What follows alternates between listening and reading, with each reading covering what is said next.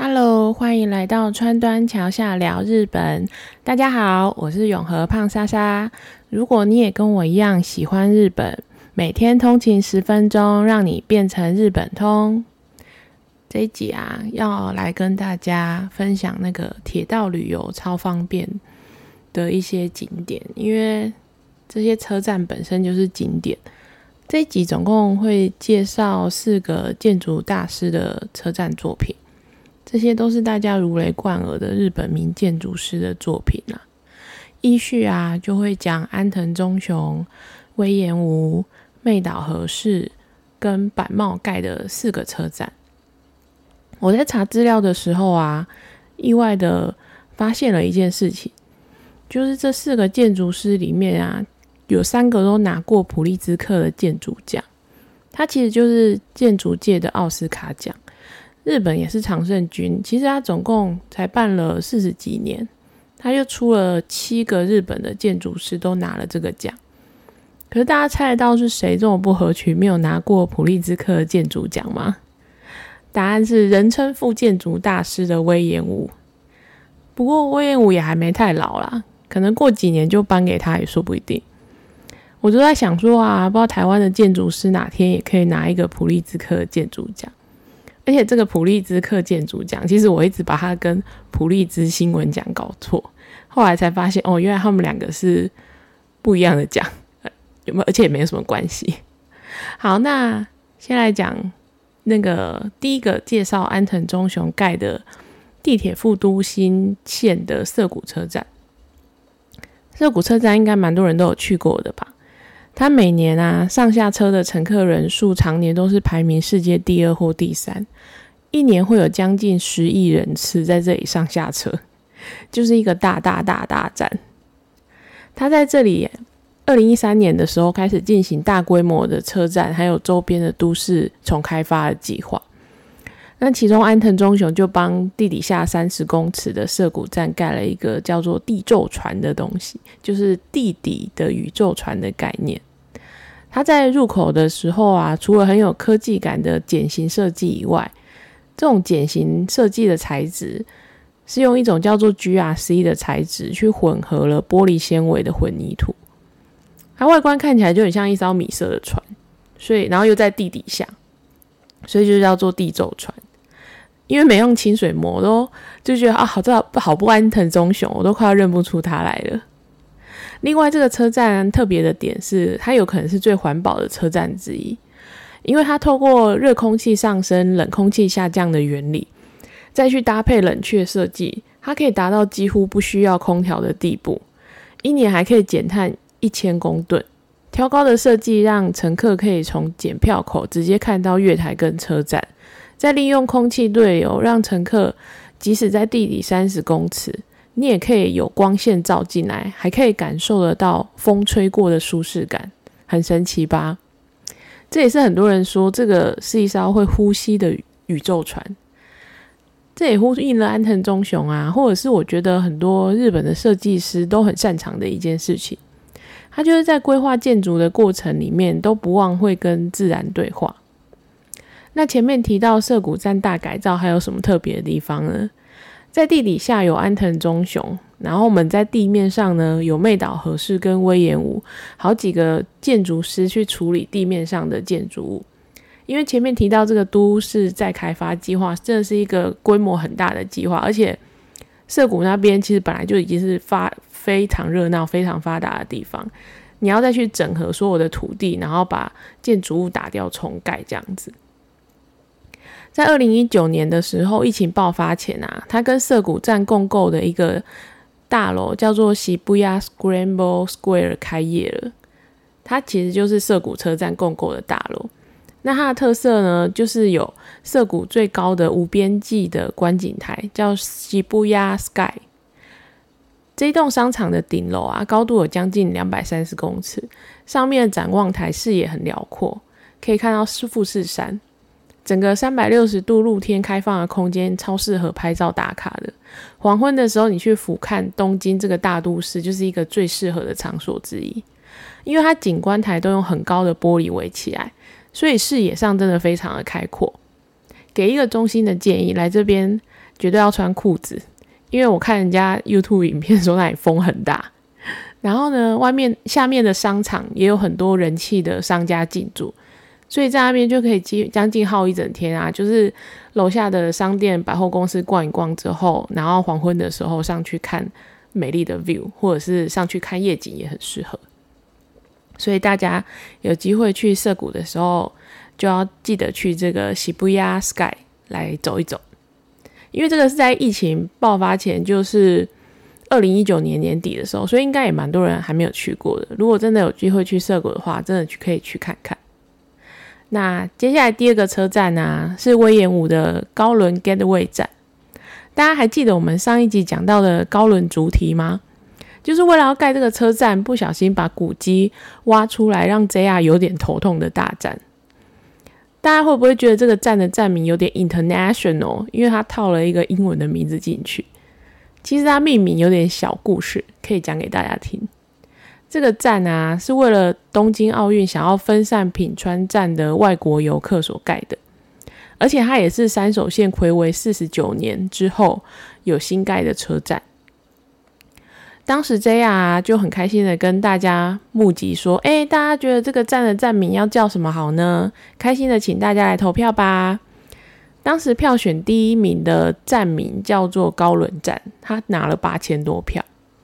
可是现在的站的现在的命名的这个叫做高轮 Gateway 的站的站名，其实当初只有一百三，哎，只有三十八票。那为什么会有这样子的大逆转呢？没有为什么，因为 JR 就是想叫高轮 Gateway。当然，他也是有一套他自己的说法啦。他说：“哦，因为这边位置靠近羽田机场啊，那我们可以来作为东京的入口啊，就取入口的寓意嘛。那附近又有白金高轮站，然后又有一个站叫做高轮台站，你再叫高轮站很容易搞混啊，不好啦，不好。于是就叫它高轮 Gateway 站吧。那我都在想说，当初去投票的人到底是为了什么？”这让我想到一件有趣的事情。我老公念大学的时候啊，他们校内成立了一个新的游泳池，然后校校方也是假装很开放的说：“哦，来跟学生募集新的游泳池的名字吧，然后大家来投票哦。”所以最后学生提出的名字里面啊，最高的票叫做周星驰。我听到的时候我都快要笑翻了，而且我老公说这名字取得很棒，好不好？他说，他们学校晚上很偏僻，晚上没有光害。那游泳池的上方呢，还是用玻璃帷幕，周围都是星星的游泳池，叫做周星池，不是很棒吗？但是你知道游泳池最后叫什么名字吗？它叫做游泳馆。学生整个也是白忙一场。好，回来讲这个车站的设计。那魏延武说啊，车站屋顶的灵感来自日本和纸里面折纸的概念。那车站空拍图的白色的屋顶上，就像折纸一样，有一个不规则的造型。那屋顶选用的材质是一种白色辐塑膜，这种薄膜可以透光，当然就可以提升车站的照明的同时，又可以把高反射率将那，因为它有高的很高的反射率，所以可以把热能挡在外面。另外啊，那个佛塑膜的屋顶啊，它具有借助阳光雨水的力量的自体清洁的机制，我觉得很神奇。所以车站整体通透感很好，采光也很好，阳光就会落在大厅里面，还蛮美的。其实我很难得看到威严武不用栅栏开房盖房子，我也是有点要认不出他来了。大家如果可以有兴趣的话，可以去 Google 一下高轮 Gateway 站的照片。另外，这个车站啊是一个有味道的车站，因为它就特地采用了来自岩手啊、宫城啊、福岛啊，就东北那几个县的那个杉木，然后来做横梁，去还有来做挑高的天花板，所以通风好以外，还可以闻到阵阵的杉木的香味。那盖好这么久了，其实我也不知道现在去还闻不闻得到。另外，这是一个以高科技著称的车站，因为前面呢讲到它是为了东京奥运盖的车站嘛。那日本当初也是很想跟外国人展示日本的机器人方面的科技力啊，所以它就配有 AI 的语音的指南机台，它连搬行李或者地板啊、窗户的清洁，全部都可以依靠机器人去做。总之，他原本想象可能是说，有机器人在车站里面到处奔走，为大批初到日本参加奥运的外国人提供各种的服务。但因为疫情，你也知道，冬奥办的是多么的低调，所以真的蛮可惜的啊。因为后来高轮 Gateway 站里面啊，它还有一个无人商店。它可以透过很多个角度的摄影机跟货架重量的变化，就让顾客走进去，你只要拿走商品，自助哔哔两声，你就可以结账了。那这个车站因为其实也是一个很新的车站嘛，日本就是有意想要把它的定位打造成对世界的一种窗口，然后里面就可以看到很多不一样的设计的巧思。有想要体验这些科技感的车站的。铁道迷，我觉得也是可以去走走。那再来第三个车站啊，是妹岛和世设计的日立车站。日立站在茨城县，那这个茨城县啊，就是在北关东那一带。然后之前的日本新闻里面有提到魅力度排名嘛，茨城其实常常垫底。可是其实我觉得光这个车站就可以帮它的魅力度加分加到爆了。因为听到日立，你可能会觉得跟那个冷气公司有关系吗？有的，因为这里啊，的确就是日立制作所的 K 给处。他创办人一开始是在矿山当科长，矿山挖矿的那个山，负责维修各种机电。他后来就自己独立出来，变成生产各种机电制造的工厂。整个城市都有很多的居民，就是靠日立的奶水养大的。就像大家知道那个。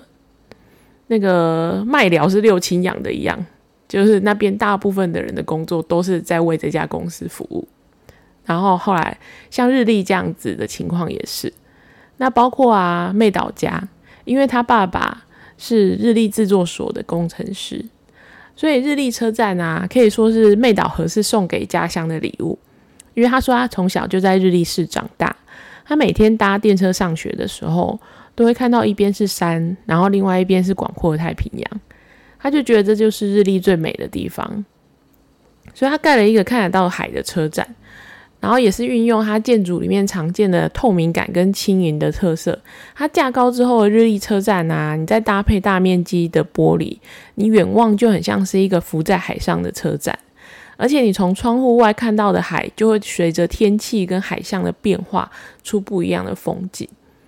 如果你看过那个日立是自己介绍的那个宣传影片的话，他就用缩时摄影拍了车站望出去的大海，他从日出拍到日落，真的我觉得就是绝景诶。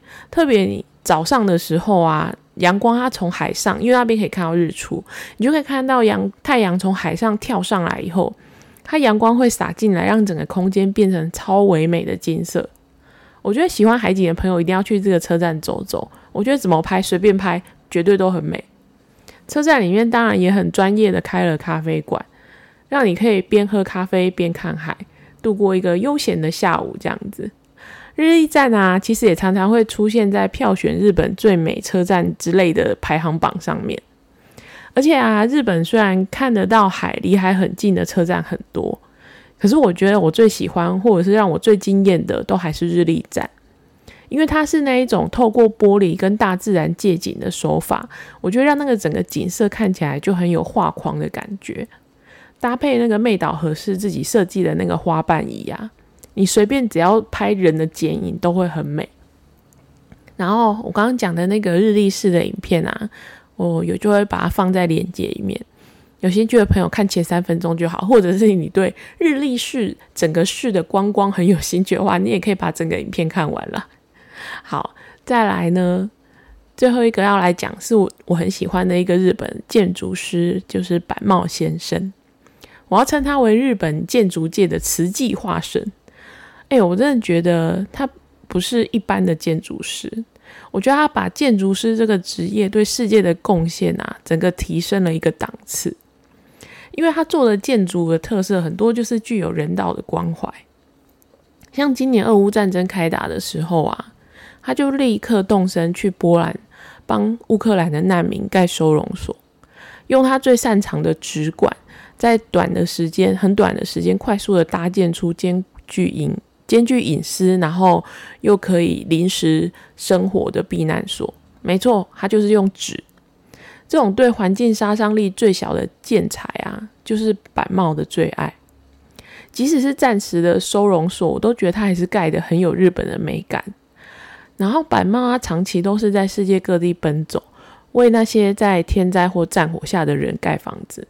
而且它设计的房子常常都是规格化量产的。其实因为它的目的是要去抢时间，解决大量的难民或者是大量的受灾户的居住的问题。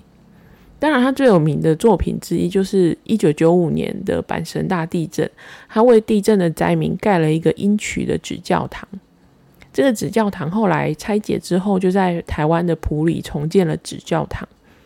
这个应该也蛮多人去普里的纸教堂走过的吧？然后他最敬佩的是，他为了帮助这些。世界各地流离失所的人民啊，他还组织了一个 NGO，去结合众人的力量去做这些事情。当然，他说过他自己对赚钱没有兴趣啊，然后他只是在做一个身为建筑师该做的事情，履行作为社会一份子的义务。有没有真的觉得他这种话讲起来，真的觉得让人蛮感动的？好，那前面介绍完板帽之后啊。来讲一下他在宫城县盖的女川车站，在 JR 石卷线的最后一站。听到宫城县啊，大家应该都有想到三一一吧？如果大家去查地图，就会看到这个女川站离海非常非常的近，因为女川町本身它有一个海湾，是一个良港。在地震之后，海啸几乎扫完了整个女川町，然后车站的重建任务就由板茂来承包。板茂重建之后的女川站退后了两百公尺左右，而且他也把车站盖在地势比较高的地方。它车站屋顶的设计啊，是取自于海鸥的翅膀，当然也是希望居民在灾后能够振作起来，展翅高飞的那种概念。车站的天花板跟玻天花板啊，是用板帽最爱的纸管搭建的。站内的大厅让人休息坐的椅子也是纸做的，这很板帽。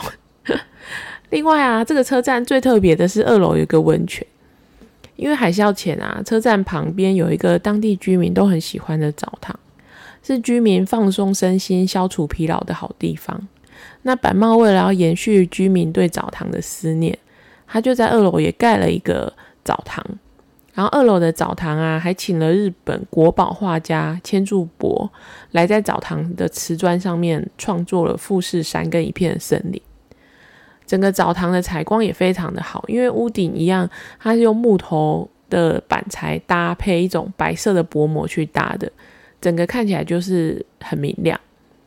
而且你泡完澡之后出去车站啊，它前面。